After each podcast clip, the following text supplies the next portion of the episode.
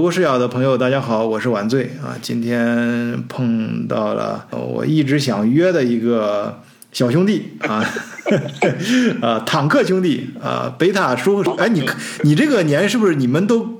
都没看过这个呃，舒克舒克，我是飞行员舒克啊，贝塔贝塔，我是坦克手贝塔啊，对对呀，哎呀，还是你记得清楚，你记得清楚。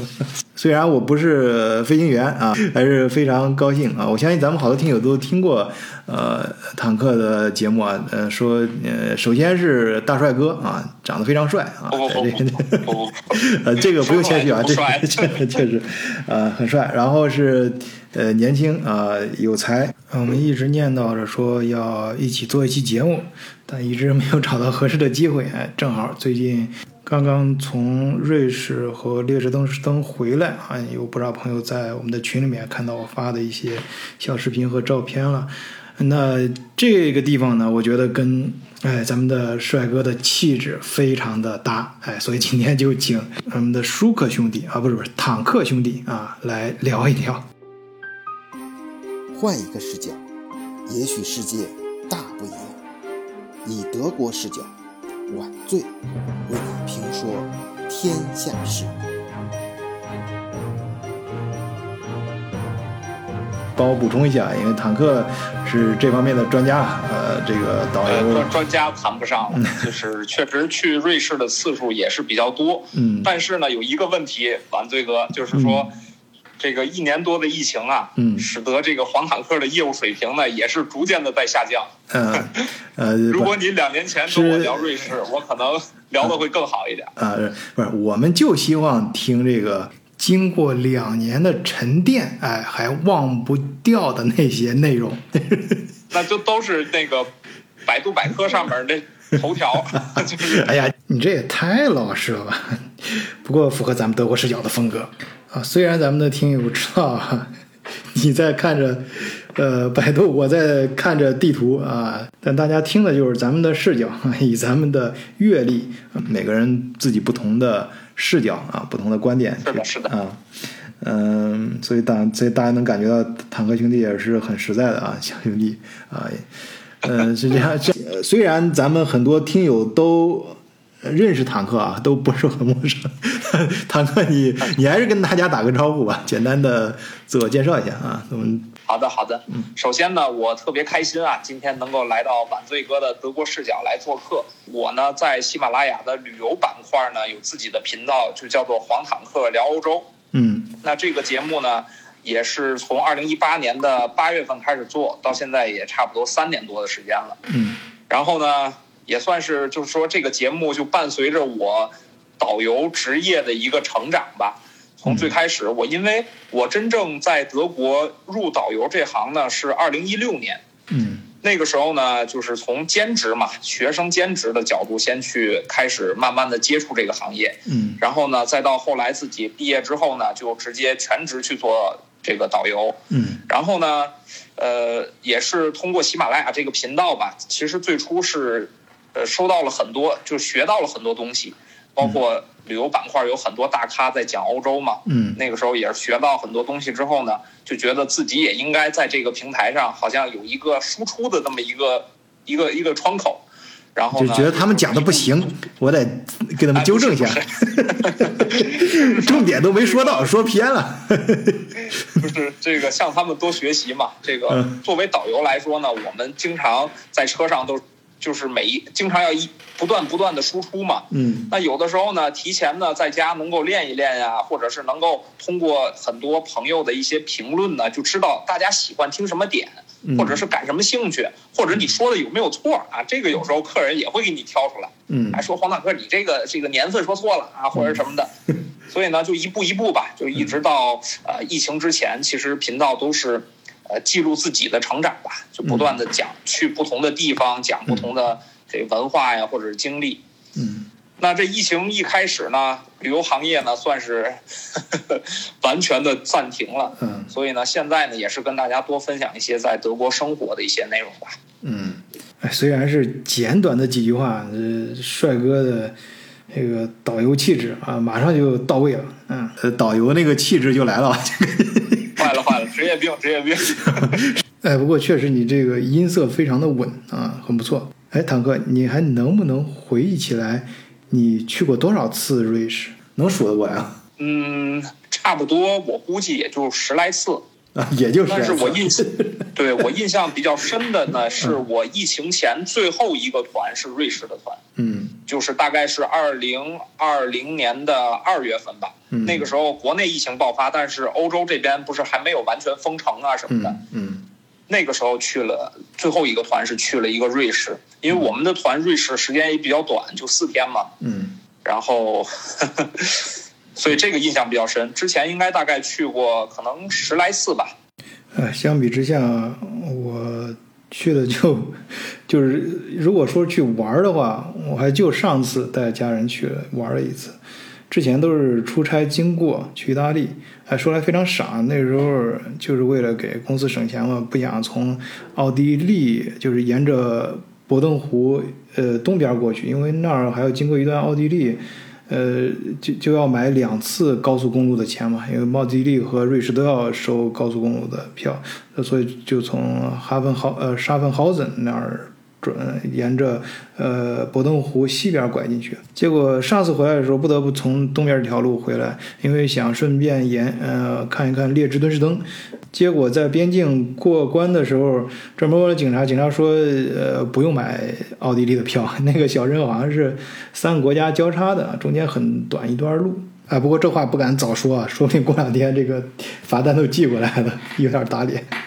呃，但是跟大家说清楚，就进瑞士一般就这两个入口。然后对，没错没错，我们团有时候也是这样的，就是去意大利的线路，我们也是这样。嗯。呃，但是因为我们之前呢都是带团，都是大巴车嘛。嗯。像我们大巴车，只要进进到这个奥地利，都是要交钱。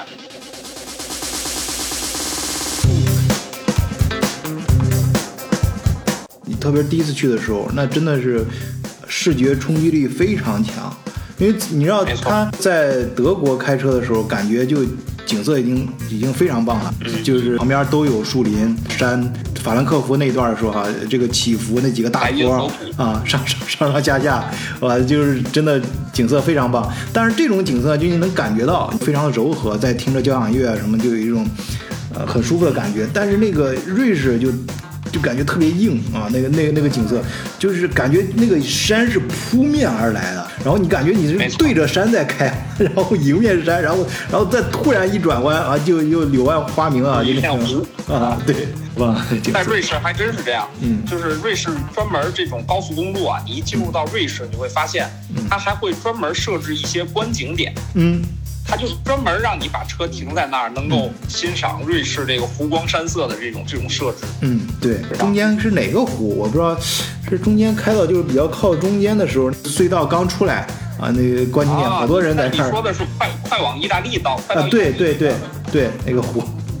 那应该是科莫科莫那边，我印象当中。嗯。对，对，还是你专业，还是你来跟大家好好介绍一下，或者说你要跟咱咱也俗一点，就是说给你来一个啊，瑞士来瑞士必看五大景点或者十十大小城，哪哪哪哪些地方？哎，实话实说啊，我现在是把我的这个谷歌地图打开了，然后呢，因为很多城市啊，经过这个。一年多吧，嗯，真的，这这记忆当中都有点模糊了。啊，挺好，挺好，这个就符合我们德国视角的风格，咱比较接接地气啊，咱也不装，就直接确确 确实也不装。啊，跟大家 这有一说一，这行，打开地图，我这边说实话，我也把这个维基百科打开了。是吧？行，咱咱慢慢聊啊。你你先说啊。这个，嗯，如果如果反对，你是问我，就是印象当中啊，去瑞士感触比较深的城市呢？首先，我可能跟你说一说我们经常走的一条线路。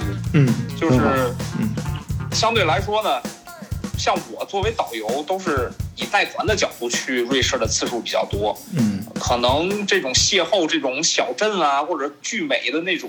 没有在什么宣传书里出现的小镇的这种几率是比较低的，嗯，因为我们去的就是说俗一点，就是大家提到瑞士，可能第一反应的那几个城市，嗯，或者说那些旅游景点，就必须要打卡的地方，哎，必须要打卡的地方，嗯，呃，我印象当中，我们呢是从德德国出发的话，到瑞士呢，我们会先去它的巴塞尔，嗯，因为巴塞尔也是靠近德国最近的一个瑞士的城市嘛，嗯然后边境城市，呃，包括那个城市的很多感觉呢，是就跟晚醉刚才你说的，从德国进到瑞士，你会感觉这个风光啊，是一点儿一点的在刺激你。嗯然后呢，周边的这种风景啊，也是，呃，就是阿尔卑斯山脉的这种湖光山色啊，也是一点儿一点的给你冲击，嗯一直到你深入到这个山山脉当中的时候，你就会觉得哇，如同仙境。嗯那像巴塞尔这个地方，我不知道你之前去没去过啊。我从网上看到很多对于这个城市的评价，就是最不像瑞士城市的瑞士城市啊，嗯就是因为它正好是在德国和瑞士还有法国的边境嘛，是一个三国边境的一个城市，所以它是很多元的，包括当地人很多人也是会说德语啊，或者是有那种德国建筑的风格。嗯所以呢，我们一般的行程都是从巴塞尔进去之后呢，会先去瑞士的首都。嗯，这个呢，是我带团的时候发现大部分客人都会误解的，呃，对，因为 是不是？就是我我经常会问客人，就是从德国进入到瑞士之前，就问大家，你你们听说过瑞士的首都是哪儿吗？嗯，基本上百分之六十的答案是苏黎世，百分之四十的答案是日内瓦。嗯。然后呢，你就会从零星的一个小声音说，好像是伯尔尼。嗯，这个这个是不是有个国家叫博尔什么那个？尼泊尔，啊，对，你还别说，一般给人的感觉，你要说博尔尼，总觉得是不是哪个国家呀？感觉是非洲好像还不太发达的一个什么国家的名字。是那不像苏黎世银行啊，苏黎世保险每个人都用，还有日内瓦箱子，出国的人回国必带，没错，是吧？是吧？没错没错，嗯这个这两个城市的影响力啊，或者是知名度，肯定是要高于这个伯尔尼的。嗯而这个瑞士啊，这个国家之所以把首都放在这么一座啊名不见经传、十来万人口的一个小城呢，嗯其实呢，咱们晚醉咱一会儿聊瑞士历史的时候也会发现，嗯就瑞士这个国家呢，你会发现它就是一个拥有很多个语言区，然后呢嗯拥有很多个民族。然后他也不是愿意把首都放在某一个真正的一个，比如德语区最大的城市苏黎世，嗯还是法语区最大的城市日内瓦，嗯它就放在一个小城市，可能大家都会比较接受。如果说真放在苏黎世了，那那法法语区人说怎么不放在日内瓦呢？啊，哎，这就叫妥协的艺术。德语，然后法语、意大利语、罗曼史语，这四种都是官方语言啊，都是官方语言官方语言。啊，没有英语，没有英语。但是瑞士人都好像基本上都会说英语。啊，对他们这教育程度很高，呃就是这个国家有历史呢，是从一二九一年八月一日，因为这一天他们缔结了同盟，哎，就第一次以国家的形式瑞士出现了。下一个时间点是一六四八年的威斯特法利亚合约，呃，这个这个不重要，先先不是不是不是不是很重要啊，这个反正一六四八年啊，就大家这么一听啊，这这个然后是年战争结束的时候的一个条约。啊、对，还有差点把那个德意志地区打成筛子的三十年战争啊，反正都是宗教战争。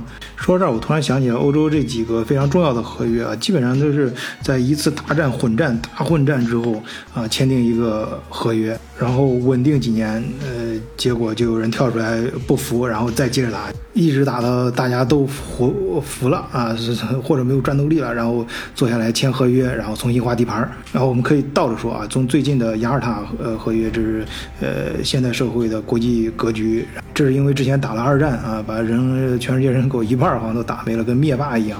在那之前是一九一九年的巴黎和会，呃，这个对咱们中国人伤害非常大。那之所以大家能坐下来谈，之前打了四年的第一次世界大战，把欧洲几个皇帝都打没了。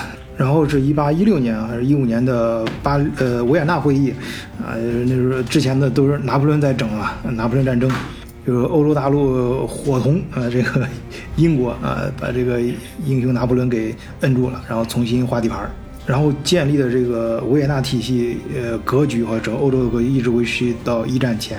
那再往前呢，就是我们刚刚提到的威斯特法利亚合约，啊、这个基本上就是通过几次，呃，非常大型的持持久的这种战争，叫三十年战争，啊、八十年战争，都是几十年前那种非常恐怖，而且都是宗教战争，这手段也就意味着手段是相当残忍的，啊，那就而且人数上讲都是灭霸级别的。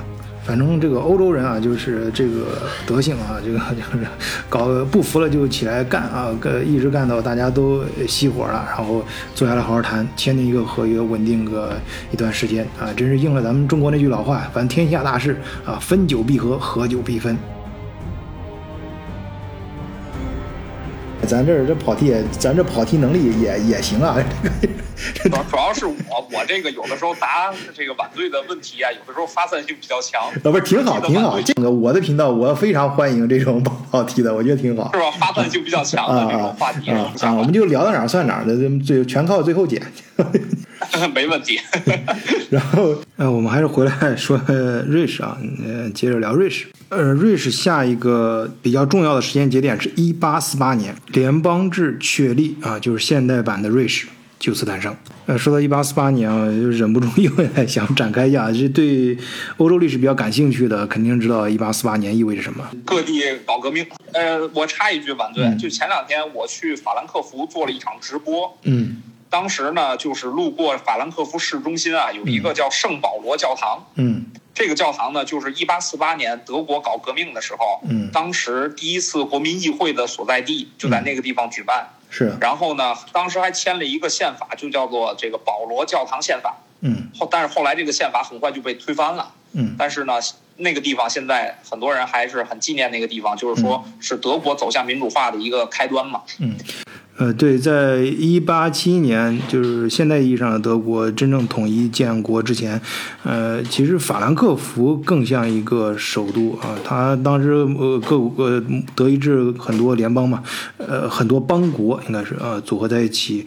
呃，在法兰克福形成了一个联盟，叫德意志兰，呃，就是类似于呃德意志这些邦国中间的一个联合国的一个形式啊。呃，像我们前面讲到的俾斯麦啊，前面专门讲了几期，他在这个中间就工作了很长时间啊，作为普鲁士的代表。哎，这是不是又又又聊偏了？这跑的有点远，跑跑的跑到法兰克福去了，还是拉回来啊？呃，聊瑞士，呃，扯我不能打岔了，我。不是不是，没没关系没关系，接接 接着打接着打，我给你拽回来就行了，再 接着 聊。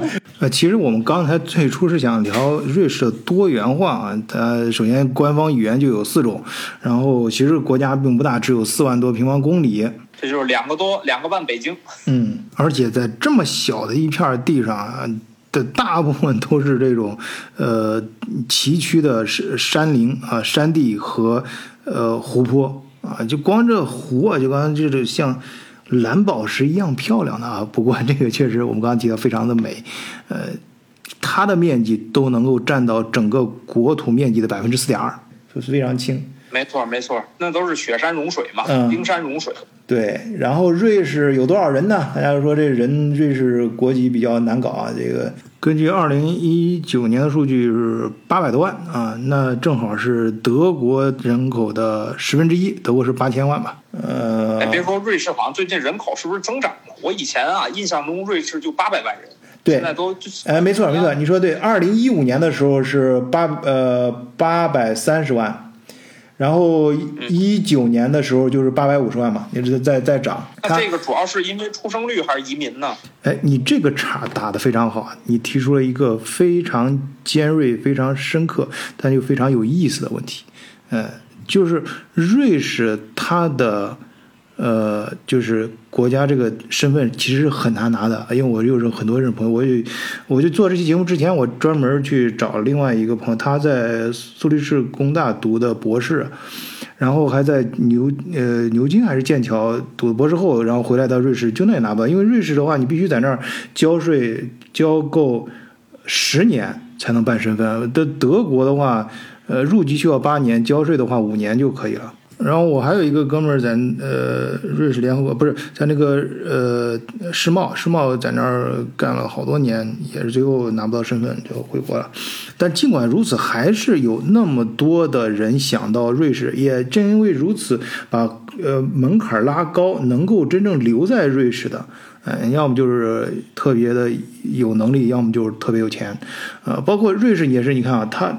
消它的山路又不好走，什么东西都贵，那为什呃又又其实不是那么的舒服，但是为什么又那么多人对瑞士趋之若鹜，都想来看看，而且来了之后真的喜欢，不想走，就是瑞士的美啊，瑞士对人的吸引力非常的独特。嗯，好，我接着把这次跑题给拉回来啊，就是刚才说到瑞士的多元性，它地非常小，呃小，但是这语言多，种族多，呃，这而且行政单位也非常多，呃好像有多少个州啊？可以体现。我如果没记错是二十六，看我业务水平怎么样。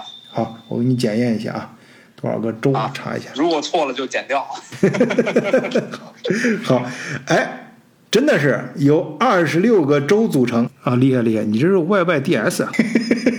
德国都已经够散了啊，也就十十六个州，瑞士都二十六个。好，说到这儿，哎，我才突然想起来，说你老跟我跑题，其实是我在跟你打岔 啊。我们往回拉到呃主线的主线的主线，应该是你在讲瑞士之行。你先接着接着说这个咱们，思路啊拉回来是刚才讲到了这个瑞士的首都伯尔尼。嗯然后呢，这个老城呢，如果大家来来瑞士的话，我建议去看看，因为毕竟是首都嘛，而且呢，它这个城市呢，这种感觉就是老古城，就不是非常现代化的那种首都的感觉，嗯就是一老城。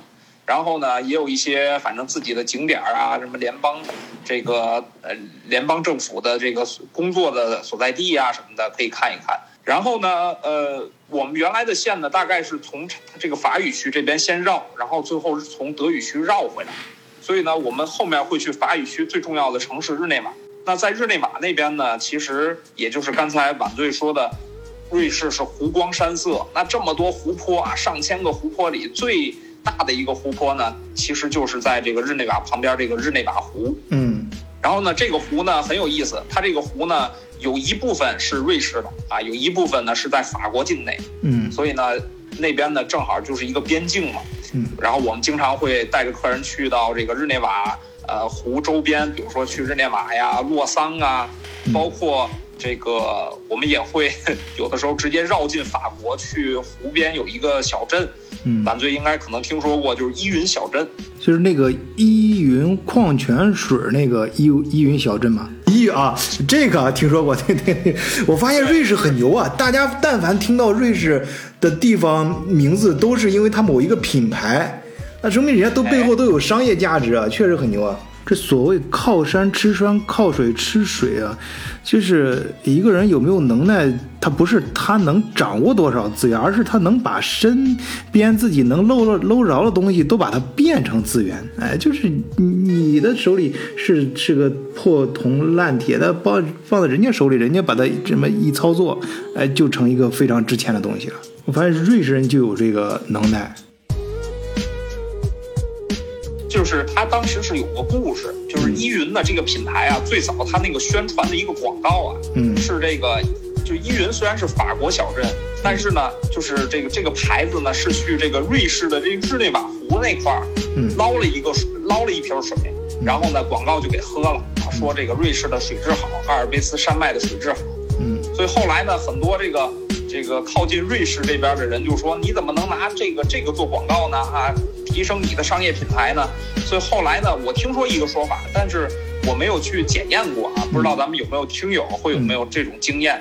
就他们说，在这个呃日内瓦周边啊，就是靠近依云小小镇周边的这个瑞士城市的依云矿泉水卖的特别便宜。嗯 就是说他就为了回馈这个这段事儿。但后来呢，我发现根本就不不用花钱买，啊因为你开车到依云那个小镇啊，它嗯专门有一个接依云水的一个水龙头，啊你去那儿接就行了。哎，你这就让我更联想到刚才说那句话了。这其实，呃在欧洲，你自己随便游的时，到处闲逛的时候，你能发现很多小镇好像都有这样的随便就街头有随便可以喝的水，一个水龙头就告诉你这水就能直接喝，特别干净。呃，尤其是那种小山村啊，就是离山比较近的地方，那就是我们这个离水源非常近，我们的水非常的干净。呃，但是就人家瑞士，哎，这能把它做成依云这个品牌，那同样是水，哎，人家能把它加持到这种程度。国人聊的时候，他们也是说，就我们的水也非常好，嗯。你那水龙头在家就可以直接喝。嗯。但是有些客人就问我说：“黄坦克，我们那酒店的那个水龙头的水能不能直接喝？”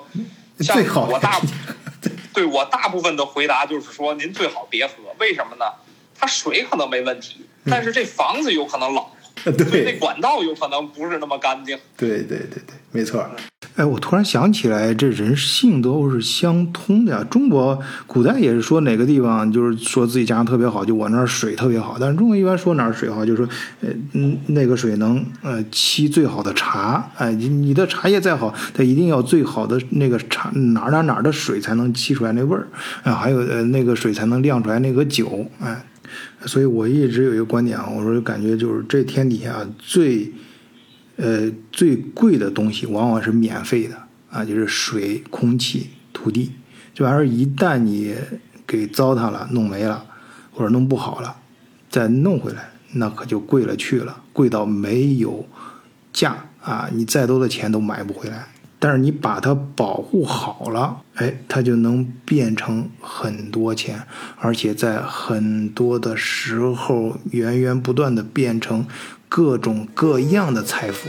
没错，就是就是源头嘛。嗯，对，欧洲的几大河流也都是从瑞士起源的嘛。是生命的源头。哎，这个空气、水、土地就是生命的源头。所以咱们刚才聊到了这个城市嘛，反正我我我给大家这个推荐的，或者说我印象比较深的呢，就是接下来这个城市，就是因特拉肯。好，呃，这就到了网上疯传的瑞士最美小镇。这个因特拉肯这个城市呢，呃可能也是旅游团都会去的一个城市，但是我觉得很值，因为这城市确实就是汇聚了所有大家能想象到的瑞士的风光，哎，湖也好，山也好，雪山。江湖传言的最美小镇啊，那绝对不是浪得虚名啊。没错啊，因为这这个怎么说呢？因特拉肯啊，咱们都是咱们这个深度聊嘛，所以咱们也说比较实在的话，就是因特拉肯这这个城市呢，商业化是比较浓郁的，因为有大量的团嘛会去这个城市。但是呢，这个最美小镇的称号，我觉得是没有问题的。就是因特拉肯啊，这晚最知道，或者咱们很多这个德国深度的听友可能都知都会德语，知道这个 Interlaken 就是两个湖之间的意思。嗯，就是在两个湖之间。其实呢，它正好是在两个湖呢，呃，这两个湖呢，一个叫图恩湖，一个叫布里恩茨湖啊，就是这两个湖中间正好夹着这么一座城市。嗯，我给大家，尤其是咱们可能很多是听呃呃这晚醉节目的德国的一些朋友呢，大家去到那边呢，不妨啊可以沿着这个湖去找一些小镇，都非常漂亮，而且游客会比较少。啊，曲径通幽，别开洞天。比如说，我可以给大家推荐一个叫做 Spitz 啊，就是施皮茨那个地方。嗯，那个地方呢，可以坐轮渡，可以坐游船，而且呢，那个基本上不是那种大巴旅游团会去到的城市。嗯。一般呢，我们自驾游可能会去到这个 Spitz 这个地方，嗯。距离因特拉肯也很近，都是很近的地方。嗯。那那说到这个因特拉肯呢，这个晚醉说让我多聊几句呢。其实，呃，因特拉肯呢是距离这边的这个雪山是比较近，嗯。所以有的时候我们一般上雪山啊，下来之后会去因特拉肯，就是去那个少女峰嘛，嗯也是呃可以说是这个瑞士境内最有名的一座雪山。，呃，打卡的地方，但有一个地方叫楚格峰啊，注意这是好像不不不不不是同一个地方啊。呃，哎楚格峰是靠近德国，啊，对对，它不是同一个地方啊，这个叫少女峰。少女峰，少女峰是这个瑞士阿尔卑斯境内最高峰嘛。嗯，当然呢，这个有海拔四千一百五十八米。哎，你看四千多米，嗯所以很多之前我带客人去的时候，他我们说我们要去少女峰啊，瑞士最高峰，很多客人说哇，我们要上四千多米。那一般人没有经过训练是上不了四千多米的。对，我们所谓的去少女峰，也只是说到他们那个欧洲最高的一个火车站，大概三千多米吧，嗯就坐火车上去。哎，对，慢慢来，悠着点儿。这样的话，人体的感受还好一点。你是如果真要上四千多米，那不是一般人能上。可是你爬上去之后，哎，你就真正真正理解它为什么叫少女峰了。哎，这就像马克吐温描述的那样啊。其实我也是网上现找的一段话，马克吐温他老人家到此地之后，哎，留下这么一句话：“少女峰这个名字很好啊，没有比少女更洁白无瑕的和圣洁的比喻了。呃，呃，实话实说呢，就是马克吐温这句话呀，我还真是没看到过。不是，我们前来不是一直强调，这不同人的视角对同一个景点的感慨是不一样的。这老头到那儿之后就感觉想用少女来形容，哎，那你来作为一个年轻气盛的帅哥到那儿之后，你当时怎么想用什么来形容？因因为呢，我呃。晚醉，我第一次去这个少女峰啊，嗯。是我在做导游之前，嗯。就那个时候我也是跟你一样刚来德国嘛，咱们来德国都知道，德国距离瑞士很近，嗯，然后呢，大家对于瑞士都是有一个憧憬的啊，说是什么就是那么美，人间天堂、仙境什么的，嗯。所以那个时候呢，我就跟同学就从德国，我是在杜塞这边嘛，嗯。坐飞机飞到的瑞士，然后自由行玩了一段时间，嗯。然后呢，我们是自己就是自自由行的时候上的少女峰，嗯。我真的是登到它那个其实不是四千多米啊，就是说它那最高的火车站出来之后，第一次看到整个那个云海的感觉，哎呀，真的是清澈呀，嗯。蓝天天上有天的，就是天外有天那种感觉，云海上面还是蓝天白云，然后呢旁边是雪山，就那种感觉确实是让人觉得内心非常平静，非常纯洁，所以。所以刚才马克吐温跟我是 我我就有他那说的那种感受，就嗯你到了那儿之后呢，你确实是可以抛弃一些烦恼，就你就感觉就是真的干净。少女给你的感觉。哎呀，这个 各有各的好嘛。啊，行，这个我们不展开太多了啊，嗯如果这个展开太多，我怕咱今天一晚上可能聊不太完。真也没关系，以后咱可以暂暂停一下，呃，根据听友的反应啊，可以来一个系列节目啊。没问题，没问题。我我也很感兴趣，跟晚醉多交流，跟咱们德国深度的一些听友们去聊一聊。嗯，好，那我也为下期咱们做一个小小的铺垫啊，大家好好想想啊。这是因，比如说像因特拉肯这地方，它呃，它虽然非常美，呃，但是它显然是适于发展旅游业嘛，不适于发展商业。但刚才，呃，为什么坦克兄弟提到了一个细节，说这地方商业非常发达，很多大公司都在那儿设点儿。哎，为什么？它的商业价值究竟在何处？好，感兴趣的朋友请订阅德国视角频道啊，更欢迎在节目下方留言，我们多多的交流。我们会持续的用不同的视角给你解读真正的德国，同时也用德系的视角来看待这个世界。好，本期节目就暂时聊到这里，谢谢大家收听，祝大家周末愉快，再见。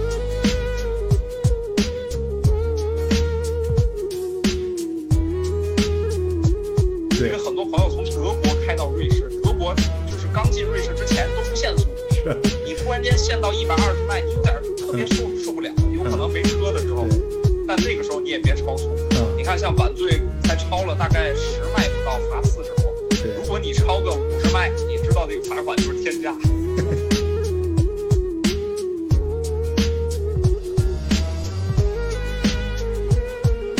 反正那边呢也算是一个浓缩的小瑞士吧，前面有湖，后面有山，然后呢市中心有表。